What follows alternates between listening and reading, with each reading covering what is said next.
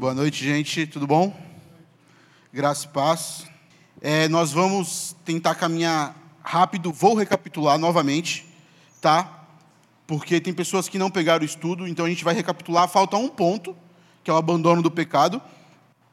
Eu trouxe o terceiro livro. O conselho, como eu disse, o conselho da igreja deu três livros para a gente sortear. Tá? Hoje não vai ter sorteio. Né? Vou pensar aí o que a gente vai fazer, mas não vai ser sorteio, vai ser uma pergunta. Vamos ver né, o que Deus vai fazer. Doutrina do arrependimento. A gente vai recapitular rapidinho. Né? A gente falou sobre falso arrependimento. É... O primeiro que a gente falou foi o sentimento de culpa. Pessoas que às vezes param de pecar, abandonam algum pecado porque estão com a culpa, né? mas isso necessariamente não é arrependimento. Exemplo disso é Judas. Teve um remorso violento, mas não era um arrependimento verdadeiro. Voto de mudança movido pelo medo. A gente falou sobre isso também. Usamos um exemplo daquela pessoa que está lá com câncer no pulmão, porque fumou durante 30 anos. E ela faz aquele voto: Senhor, se o Senhor me curar do câncer, eu vou parar de fumar. Aí Deus cura. 15 dias depois, vai comprar um Malboro. Porque não houve arrependimento. Tá? É, um, é, é algo movido pelo medo, o medo da morte. Então, existe também esse falso arrependimento. O terceiro falso arrependimento que a gente viu foi da conveniência. Pessoas que simplesmente abandonam o pecado. Por exemplo, alguém que é viciado em jogo, mas também ama as suas posses ele pode simplesmente abandonar o jogo com medo de perder suas posses. Tem pessoas que abandonam pecados por medo de alguém saber e manchar sua reputação. Veja que a origem e o fim é, é a própria pessoa, é algo egoísta. Não existe Jesus aí. Então foram. Eu não esgotei, tá, gente? Não esgotei. No livro tem mais falsos arrependimentos. Eu coloquei os, os que eu julguei, os que eu julguei seriam os mais importantes. E a gente falou das características do verdadeiro arrependimento. E a gente vai passando rapidinho a visão, consciência do pecado. Interessante, o exemplo que a gente usou foi do filho pródigo, ele cai em si, é quando a pessoa ela se vê totalmente é, digamos, fora da lei, fala, eu estou em pecado, é quando o pecado se torna grande, a pessoa cai em si e ela percebe que ela está infringindo a lei do Senhor, que ela merece a condenação, que ela está num caminho errante, que ela precisa sair desse caminho. É quando a pessoa, ela, é quando os olhos abrem. Então, essa é uma das, a primeira característica que Thomas Watson cita. Lembrando que toda a estrutura do estudo eu tirei do livro Doutrina do Arrependimento, do Thomas Watson, que é um puritano do século XVI tá? Eu mudei muitas coisas porque realmente ele, usava é, alguns termos muito difíceis. Confesso que alguns eu nunca nem tinha visto, né? É, uma, é um, é um, é um, um vocabulário muito antigo. Então, teve várias citações dele que eu não coloquei embaixo de Thomas Watson, porque eu tive que adaptar, trocar algumas palavras. Então, é, eu, é, é, essas seis características eu estou tirando do livro do Thomas Watson. Tá bom, queridos? A visão do pecado, como a gente falou, Interessante esse versículo que Paulo fala: Eu, eu o livrarei do seu. Isso é Paulo, tá? Relatando ao rei Agripa o seu chamado.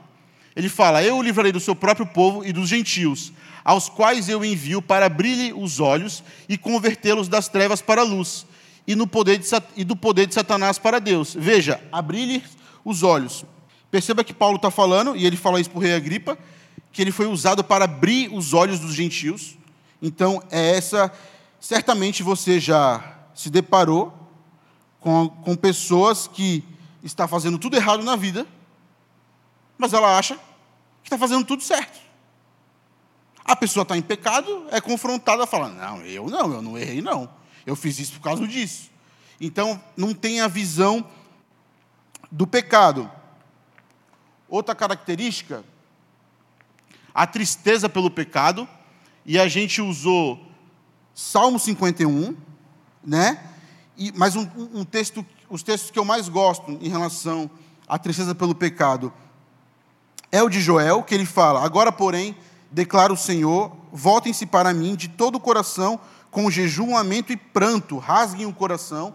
Essa tristeza, a palavra no original, no Antigo Testamento, significa a alma, a alma estar crucificada, é uma realmente uma dor na alma, é uma tristeza profunda.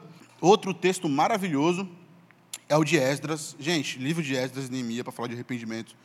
Neemias é um livro maravilhoso também. Tanto que eu coloquei aqui. Enquanto, enquanto Esdras estava orando e confessando e chorando prostrado diante do templo.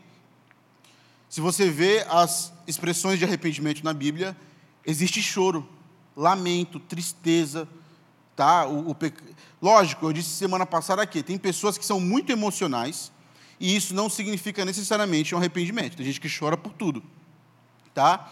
Mas quando existe um verdadeiro arrependimento, por mais que a pessoa não seja aquela pessoa chorona, existe uma contrição de alma, tá? Existe um quebrantamento profundo. Isso é uma característica do arrependimento. Confissão do pecado, vê que, que, que fala ali, coloquei o texto de Neemias ali. Os que eram da descendência de israelitas tinham se separado de todos os estrangeiros, levantaram-se nos seus lugares, confessaram os seus pecados e a maldade dos seus antepassados. Provérbios 28, 13, aquele que confessa e deixa, alcança a misericórdia. A confissão de pecado, ela faz parte do arrependimento verdadeiro. Vou abrir um parênteses que eu abri semana passada também. Gente, Tiago 5, quando fala sobre confessar seus pecados uns aos outros, vou explicar novamente. As pessoas julgam que, para que haja de fato um perdão de pecado, é necessário eu confessar o pecado para o outro. Isso é muito perigoso nós precisamos confessar os nossos pecados quando precisamos de ajuda. Por exemplo, alguém que está preso no pecado procura o pastor fala: Pastor, me ajuda. Mas para que haja perdão, gente, para que haja remissão de pecado, essa confissão é a Deus. Tá? O, o, o contexto de Tiago 5 ali, o que estava acontecendo? As pessoas estavam doentes, e essa doença estava relacionada a pecado os presbíteros iam assistir as pessoas, tanto que eles levam óleo, o óleo era medicinal, era para tratar as pessoas. Então, sabe por que isso é muito importante? Porque quando a gente coloca o homem, é o mesmo perigo, é o mesmo erro que a Igreja Católica comete. Só existe remissão de pecado ou existe perdão de pecado se quem tiver, se o Papa ouvir a nossa confissão, ou o padre que tem a continuação do Papa. Perceba aonde está o erro aqui. Isso é uma idolatria. Por quê? Jesus nos representa diante de Deus, Ele é nosso sumo sacerdote. Nós confessamos a Deus por causa do sangue de Jesus que nos dá acesso ao trono da graça, igual fala Hebreus. No Antigo Testamento, o que acontecia? O, o, a pessoa vinha em pecado, confessava o sacerdote, que espiava o nosso pecado com um animal, matando um animal. É a mesma coisa, apontando para Jesus. Jesus expiou o nosso pecado, morrendo no nosso lugar, o Cordeiro Perfeito morreu. Por isso, nós temos acesso ao Pai, nós temos o sacerdócio universal e Jesus é o nosso sumo sacerdote. Então, a confissão de pecados, ela é importante. Ela é, você pode procurar uma pessoa de confiança para você confessar seus pecados, pedir, pedir ajuda. Mas o perdão de Deus não depende disso. O perdão de Deus depende da confissão de pecados diante do Senhor. Amém? Coloquei aqui outro exemplo, o mesmo de Esdras, que ele fala: enquanto Esdras estava orando e confessando, chorando, prostrado diante do templo de Deus. Veja que nesse texto de Esdras tem o choro, a tristeza, tem a confissão, tá? Vamos caminhar. Salmos 32, gente, ótimo. Leiam depois. Esse Salmos é maravilhoso. Davi fala: enquanto escondi os meus pecados, ele adoece, é a falta de confissão diante de Deus. Essa citação é maravilhosa. De Agostinho. A confissão do pecado fecha a boca do inferno e abre a porta do paraíso. Foi isso que o ladrão da cruz ouviu. Hoje mesmo estarás comigo no paraíso. Então a confissão ela é muito importante. A quarta característica, estou passando rápido, tá, gente, para a gente ganhar tempo. A quarta característica é a vergonha pelo pecado. Esdras também fala: estou confuso e envergonhado. E existe essa vergonha no processo. Você fala, nossa, o que eu fiz? A pessoa se sente envergonhada. Tem um texto muito bom para a gente citar aqui, que é de Isaías. Chegou. Ele fala: Ouve, ó céus, e dá ouvidos, tua terra, porque o Senhor tem falado. Criei filhos e engrandeci, mas eles se rebelaram contra mim. Não era esse texto que eu queria citar. É esse mesmo. É a ideia de o que gera vergonha no pecado, quando a pessoa cai em si. Deus me ama, Deus é bondoso, e eu me rebelei contra Ele. É aquela ideia, você já sentiu aquele desgosto por você ter ferido alguém que você ama, e você fala, o que eu fiz? E você fica envergonhado, de cabeça baixa, faz processo, isso faz parte do processo de arrependimento.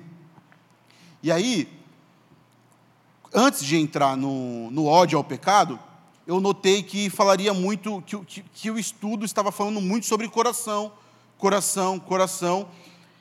E muitas pessoas têm uma, um entendimento errado a respeito do coração. Acredite, as pessoas acham que quando a Bíblia fala de coração, a Bíblia está falando de coração de carne. Não é. Eu costumo chamar de sala de controle. E eu decidi acrescentar esse conceito de coração para que os irmãos entendessem melhor os textos bíblicos. Né? E a gente vai ler junto. Se vocês puderem ler comigo, essa definição de coração que eu coloquei, ela é da Bíblia de Estudo de Genebra, tá, gente? Sem tirar e sem pôr. Só a sala de controle aqui, que eu acho que é uma, uma ilustração que faz a gente entender bem o que significa coração à luz da Bíblia. Ok? Então, essa eu faço questão de a gente ler junto. Coração é o termo antropológico mais importante do Antigo Testamento. Mas na nossa língua, essa palavra não tem nenhum equivalente que combine que combine a interação entre intelecto, emoções e vontade, como faz o termo hebraico. Na antropologia bíblica, o coração controla o corpo, incluindo suas expressões faciais, a língua e todos os membros. Perceba que nós falamos de coração à luz da Bíblia, não é um coração de carne. Tá? É, é, é o centro religioso do homem, é a sala de controle do homem. Isso aqui é muito importante. E vocês vão ver que isso é tratado em toda a Bíblia. Quando, quando Deus trata ali o, o, o período de pré-exílio no Antigo Testamento, está falando o tempo todo de um povo que se corrompeu. Jeremias fala: o coração do homem é profundamente corrupto. Deus está o tempo todo atacando o mal pela raiz. É bom a gente ter essa, essa, essa visão, porque se a gente não se preocupa com a questão da sala de controle, que é o centro religioso do homem, nós tendemos a atacar apenas o problema, é, o resultado do problema, é a questão mais moral, o, a, a, a conduta, as atitudes. Então, veja Jesus tratando com os, com os, os fariseus. Os fariseus estavam preocupados o tempo todo com a sua conduta, fazer tudo direitinho. Jesus Cristo fala: vocês não passam de sepulcros caiados. Vocês até fazem as coisas direito, mas por dentro vocês estão cheios de morte. Porque, gente, tem um texto maravilhoso. Final do capítulo 2 de Apocalipse. Igreja de Pérgamo. Jesus se apresenta como aquele que tem os olhos de fogo. E, e, e, e quando eu li esse texto, eu fiquei desesperado que a Bíblia tem, a Bíblia tem essa, esse poder de deixar a gente em crise, né? Se você não ficou em crise ainda lendo a Bíblia, você está lendo ela errado. Jesus Cristo fala: aquele que sonda a mente e corações. Isso é muito importante, porque até as coisas mais belas que nós fazemos, podemos fazer para a nossa própria glória. Eu posso estar aqui, gente, ensinando para vocês que a motivação é errada. Vocês entendem como a questão do coração na Bíblia é tão importante? Porque é o coração que é convertido. As atitudes são os frutos, são as consequências. E Deus, ele trata no coração, na raiz do problema. Amém? Entenderam? O efeito não é de fora para dentro, é de dentro para fora. o, no, o nosso coração determina como nós agimos, pensamos e enxergamos. Tanto que Provérbios 4, 23 vai falar sobre tudo que se deve guardar. Guarda o teu coração, da onde provém as, provém as fontes da vida. Na sequência, o texto 25, 26 e 27 vai falar da conduta dos olhos e. Me ajuda, reverendo. E da fala. Guarda o coração, porque de onde provém as fontes da vida, e ele continua. O, o, leiam depois Provérbios 4, ele vai falar de como a gente anda, de como a gente fala e de como a gente olha, ou como a gente enxerga. Isso determina. Isso aqui é muito importante. Isso aqui é muito importante. A guerra, a, a, se vocês perceberem, a principal guerra espiritual que acontece na Bíblia, na narrativa bíblica, Antigo Testamento, é o coração do povo de Deus lutando, sempre aqui, ó, ou adora aos ídolos, ou adora a Deus. Quando, quando, se fala de guerra espiritual à luz da Bíblia, nós estamos falando de um coração que está ali, ó. Jesus vai sentar na sala de controle, a gente coloca os ídolos. Entendeu? Essa é a guerra espiritual. Por isso que nós temos que guardar o coração, santificar o coração, cuidar do coração. Sempre falamos lá em casa, eu e minha esposa, vamos cuidar do coração. As coisas vêm, as lentes embaçam, às vezes nós nos iramos. Eu sempre falo para ela, vamos cuidar do coração? Vamos ouvir um sermão, vamos ler a Bíblia, vamos ouvir a Deus, porque o nosso coração é profundamente corrupto. Tá bom? Então, quando você lê já o Antigo Testamento, com, com esse conceito de coração muito bem estabelecido, a leitura tomou outro rumo. Então perceba como nós, a todo instante, podemos fazer as coisas para a nossa própria glória. Nós temos que todos os dias confrontar o nosso coração. Martinho Lutero falava que ele pregava o evangelho para o coração dele todos os dias. Todos os dias. E se a gente for parar para pensar, a nossa vida de arrependimento tem que ser diária. Gente, eu confesso para vocês que hoje pela manhã eu precisava trabalhar mas eu falei, não, Deus, eu não consigo, eu, eu, precisava ouvir Deus. Já ia dar 11 horas da manhã, eu tinha que trabalhar, eu abri a Bíblia, eu falei, Deus, pelo amor de Deus, fala comigo. Porque ao tempo todo, a nossa natureza adâmica influencia no nosso coração. E, e eu abri a Bíblia ali, gente, orei uma leitura de 20 minutos, me deparei com um texto maravilhoso. Tanto que Paulo, Filipenses 4, 8, ele fala: seja, seja isso que ocupe a vossa mente. A questão de ocupar o vosso coração com as verdades de Deus. Porque a briga, a luta, a guerra é interna. A segunda característica, a quinta característica que a gente viu foi do ódio ao pecado. E Ezequiel, o 25 e o 27. Eu estou querendo parar só nos textos bíblicos para a gente ilustrar. Ele fala: Aspergirei água pura sobre vocês, e vocês ficarão puros. Eu os purificarei de todas as suas impurezas e de todos os seus ídolos. Olha isso. Darei a vocês um coração novo, e porei um, um, um espírito novo em vocês. É que está pequeno aqui. Tirarei de vocês um coração de pedra e lhe darei um coração de carne Porei o meu espírito em vocês e os levarei a agirem segundo os meus decretos e obedecerem fielmente as minhas leis. Veja que a obediência à lei vai ser depois da ação de Deus transformando o coração do povo. A ideia de carne e pedra aqui é uma metáfora é para ilustrar a transformação do coração, tá? E olha que interessante, a gente remetendo à questão do ódio.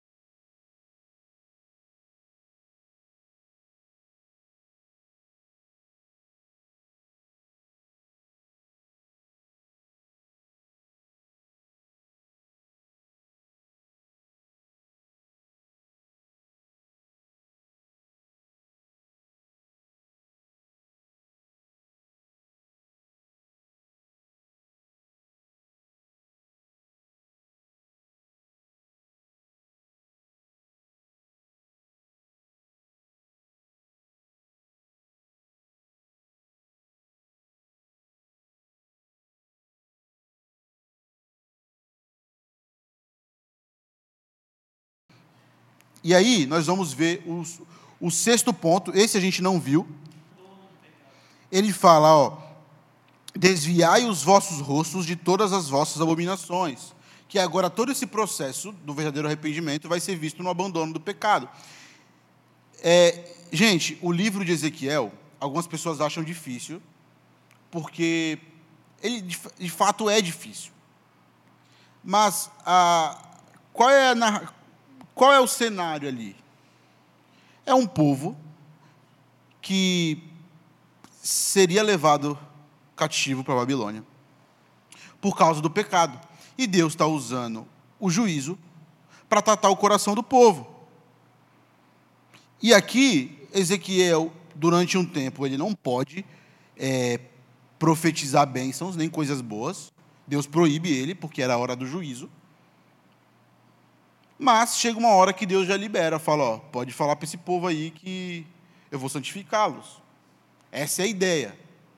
Se você entender a ideia do texto, aquelas, aquelas passagens, é, eu esqueci o, o nome correto que dá, mas aquelas passagens que fala da, da panela, aquelas visões de Ezequiel, fica mais fácil de entender.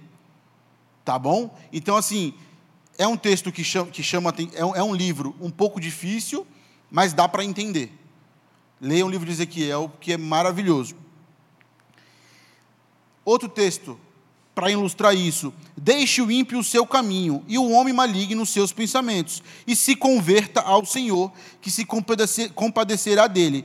Torne para o nosso Deus, porque grandioso é em perdoar. Veja, a questão de conversão, quando nós falamos, ah, o irmão se converteu. Gente, a conversão é trocar de direção pessoa está indo para cá, se converteu para Deus. Antes para o caminho de morte, agora para o caminho de vida. Ele abandona o pecado que já, já é a consequência de um coração transformado. Por isso que nós temos que ter muito cuidado. Existem pessoas que é, expressam ser muito piedosas, muito espirituais. Nós não sabemos. É só Deus que sonda mentes e corações. Dons e talentos também não é parâmetro para a espiritualidade. Pastor, quantos o senhor conheceu que era carnal e fazia um sermão bonito? As, os frutos do Espírito não têm a ver com dom. Então, nós precisamos nos atentar a isso. Precisamos ter muito cuidado tá? Deixe o ímpio o seu caminho. Porque, gente, ímpio não é só quem está. Porque nós temos a tendência de, de, de pensar que ímpio é quem está fora da igreja. Tem pessoas que se dizem evangélicas, membros de igreja, que são ímpios. Porque o coração não está transformado ao Senhor. Tá? Seguindo há uma mudança operada na vida. A conversão é tão visível que outros podem discerni-la. Por isso, Paulo, em Efésios, diz: Porque noutro, no, noutro tempo ereis trevas, ou seja, vocês eram das trevas, mas agora sois luz do Senhor. Andai como filhos da luz. Perceba que, embora tem pessoas que é, se afastem de atitudes erradas por conveniência, o verdadeiro arrependimento vai necessariamente ser comprovado com o abandono do pecado. E todas as outras coisas que a gente viu anteriormente. Perceba que a mudança, a transformação na vida de Paulo foi tão radical que os caras ficaram assustados, com o pé atrás. Falei, gente, né, calma aí, tem algum negócio errado. Imagina a igreja falando, ó, Paulo está lá fora querendo entrar. Eu ia falar, não, eu não vou não vai tu. Porque eu vou me distrair, o cara vai passar a espada na minha cabeça, vai outro lá. Então, o abandono do pecado, ele fica o arrependimento, ele fica perceptível no abandono do pecado. Olha que interessante esse próximo slide. Um navio segue a rota leste. De repente, um forte vento muda sua rota e o faz ir rumo ao oeste. Semelhantemente, um homem vai em direção ao inferno, até que o vento contrário do Espírito Santo sopra, muda seu curso e o faz velejar em direção ao céu. Crisóstomo, falando sobre o arrependimento, sobre o arrependimento dos ninivitas, disse que, se um estrangeiro que tivesse visto os excessos de Nínive entrasse na cidade, depois que eles se arrependeram, mal acreditaria que era a mesma cidade, pois estava extraordinariamente transformada. Tão notável e visível mudança, mudança o arrependimento faz numa pessoa que é como se outra alma se alojasse no mesmo corpo. Dúvidas? Nós vamos caminhar para o final. Nesse caso de Nínive aí, foi um avivamento que trouxe arrependimento, é? Então, foi, foi, a, foi por intermédio do, da pregação de Jonas. Foi uma operação bem meia boca. Não, bem meia boca. Bem meia boca. Ele falou, ó, abandona o pecado aí que em 40 dias Deus vai. Oi? É, e, e ele ficou bravo depois, que Deus. O cara, o cara era um mala sem alça, né, gente? Um pode. O problema era o coração dele, obrigado, pastor. E Deus usa uns, Deus usa uns circuncisos de coração às vezes. Se nos voltarmos para Deus, Ele se voltará para nós. Ele quer afastar sua ira de nós. Gravem isso. Ele quer afastar sua ira de nós. E quer voltar sua bondade para nós. O nosso voltar para Deus move Deus a tornar para nós. Por isso, diga ao povo: Assim diz o Senhor dos Exércitos: Voltem para mim e eu voltarei para você, diz o Senhor dos Exércitos. Voltem para mim, se acheguem a Deus. É caminhar na direção de Deus. É uma conversão na forma de viver. É uma mudança de direção. Esse é o abandono do pecado. Outro texto maravilhoso, e a gente já vai caminhar para o final. E já estamos caminhando para o final, tá, gente? Sempre falo isso e continuo falando para caramba, né? Mas perdão. O abandono do pecado, movido pelo verdadeiro arrependimento, nos livra da ira de Deus. Gravem isso. Olha esse texto. Que os nossos líderes decidam por toda a assembleia. Então, que cada um de nossa cidade que se casou com uma mulher estrangeira venha numa data marcada, acompanhada dos líderes e juízes de cada cidade, para que se afaste de nós o furor da ira do nosso Deus, por causa deste pecado. Explicar o contexto. O povo de Deus tinha se corrompido, casado com mulheres estran- estrangeiras, era um pecado abominável. Esdras 9 e Esdras 10 relata isso. Só que era muita gente. E se você lê o texto imaginando um cenário, era tempo de chuva, mas estava tendo uma chuva tão torrencial, tão torrencial, que parecia que o povo de Deus acreditava que aquela chuva era o sinal da ira de Deus. Era tanta gente, tinha que fazer tanto divórcio, tanto divórcio, tanto divórcio. Era tanto abandono de pecado, abandono de pecado, abandono de pecado, que era muita gente e estava chovendo. E eles tinham que organizar. Então chama os líderes para organizar. Aí, olha o que o texto fala. Organiza aí, gente.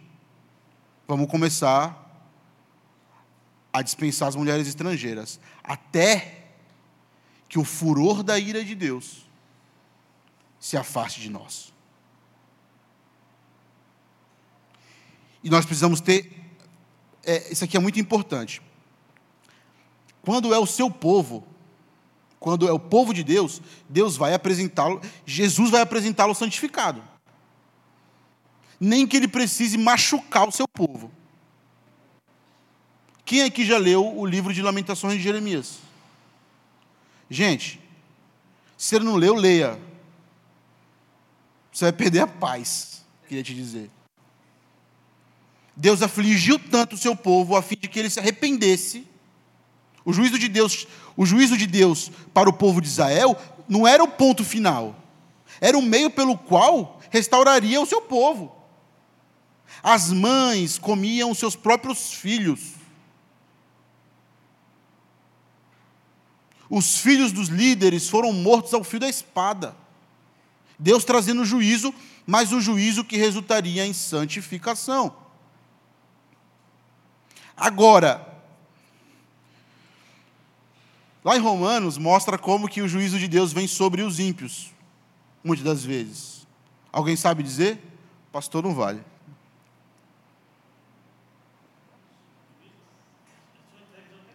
Eles são entregues a si mesmo. Deus entrega o homem a ele mesmo. Isso é uma forma de juízo. É lógico que o, que o ímpio vai experimentar um juízo consequência de pecado.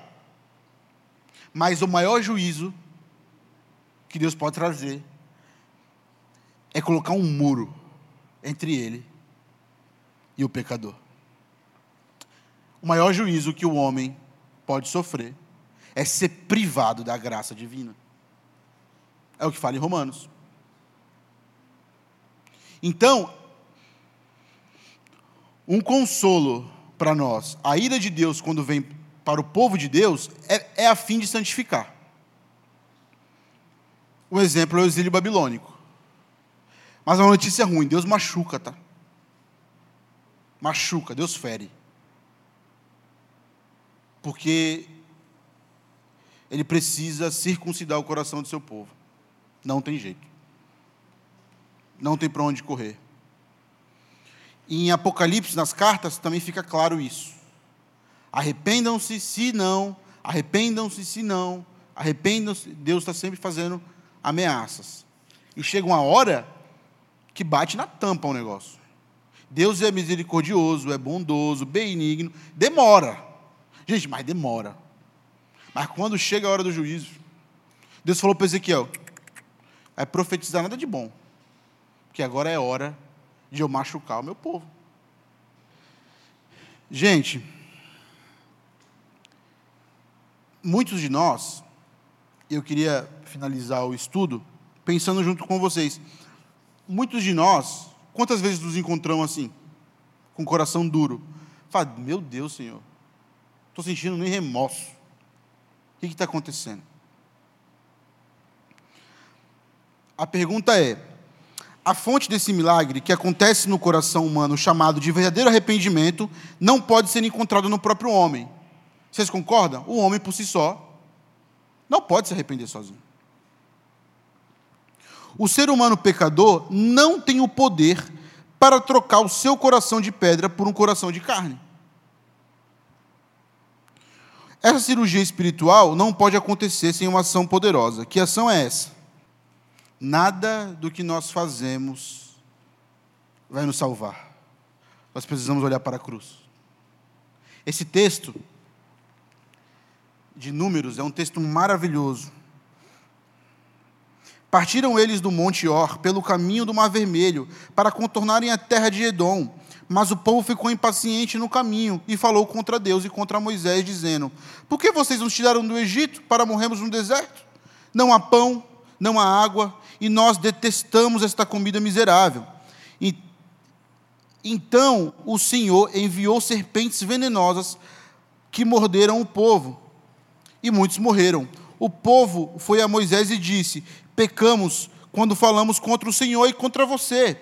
Ore, pedindo ao Senhor que tire as serpentes do meio de nós. E Moisés orou pelo povo, e o Senhor disse a Moisés: Faça uma serpente e coloque no alto de um poste. Quem for mordido e olhar para ela viverá. Moisés, então, Moisés fez então uma serpente de bronze e colocou num poste. Quando alguém era mordido por uma serpente, olhava para a serpente de bronze, permanecia vivo. Sim, esse é um texto que aponta para Jesus um dos diálogos mais famosos da Bíblia, João 3,16.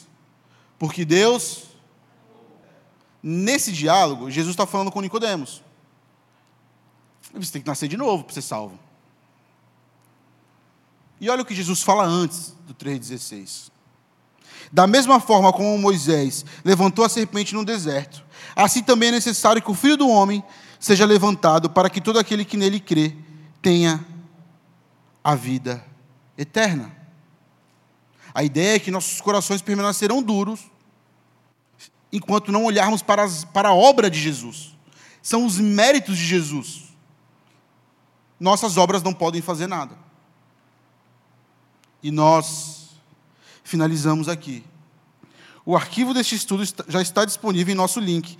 Acesse também as duas últimas aulas em nossa plataforma de áudio. Acesse link ou o QR Code que está no mural. Meus irmãos, é... vocês lembram do texto de Esdras que fala que o povo chorou? Não foi só Esdras que chorou. Chorou homens, chorou mulheres e chorou crianças por causa do pecado. E para finalizar esse estudo, nós vamos fazer uma oração. Vamos olhar para Jesus. Pedir que Jesus transforme os nossos corações e gere em nós um, um coração, o um verdadeiro arrependimento. Se você quiser ficar de joelho, da forma como você quiser. Eu vou pedir para o pastor Éder conduzir essa oração. Depois eu volto para a gente dar o livro. Amém? Grandioso Deus, eterno Pai. Tem misericórdia de nós, ó oh Deus, porque nós pecamos, magoamos e ferimos a tua santidade. Olha para nós, ó oh Deus, e ajuda-nos, ó oh Deus, a vivermos em santidade, em arrependimento, em novidade de vida. Senhor, obrigado porque a tua palavra nos confronta, que possamos viver a verdade dioturnamente para a glória e louvor do teu nome, guiados e direcionados pelo Senhor. Então importa, ó Deus, que a vontade humana diminua e que a Sua vontade venha prevalecer sobre as nossas vidas, em nome de Jesus e para a glória do Senhor.